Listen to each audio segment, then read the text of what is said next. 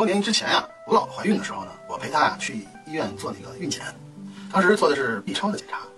那天呢，孕妇挺多的，我老婆做完 B 超之后呢，我们就拿这个 B 超的诊断单啊，就排队等着。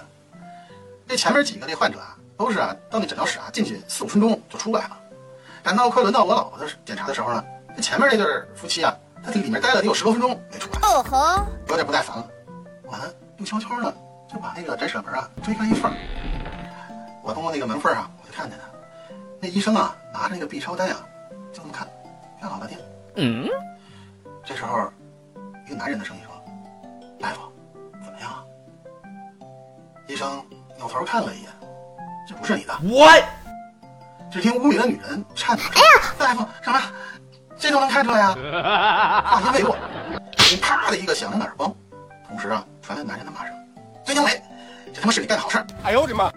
我当时心头一紧啊，啥情况呀？正在我纳闷的时候，就听那女人说：“对不起。”对不起，老公，我错了。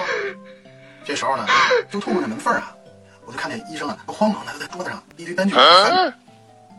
过了一会儿呢，传来医生平静的声音：“呃，这张单子才是你。”哎呦我去！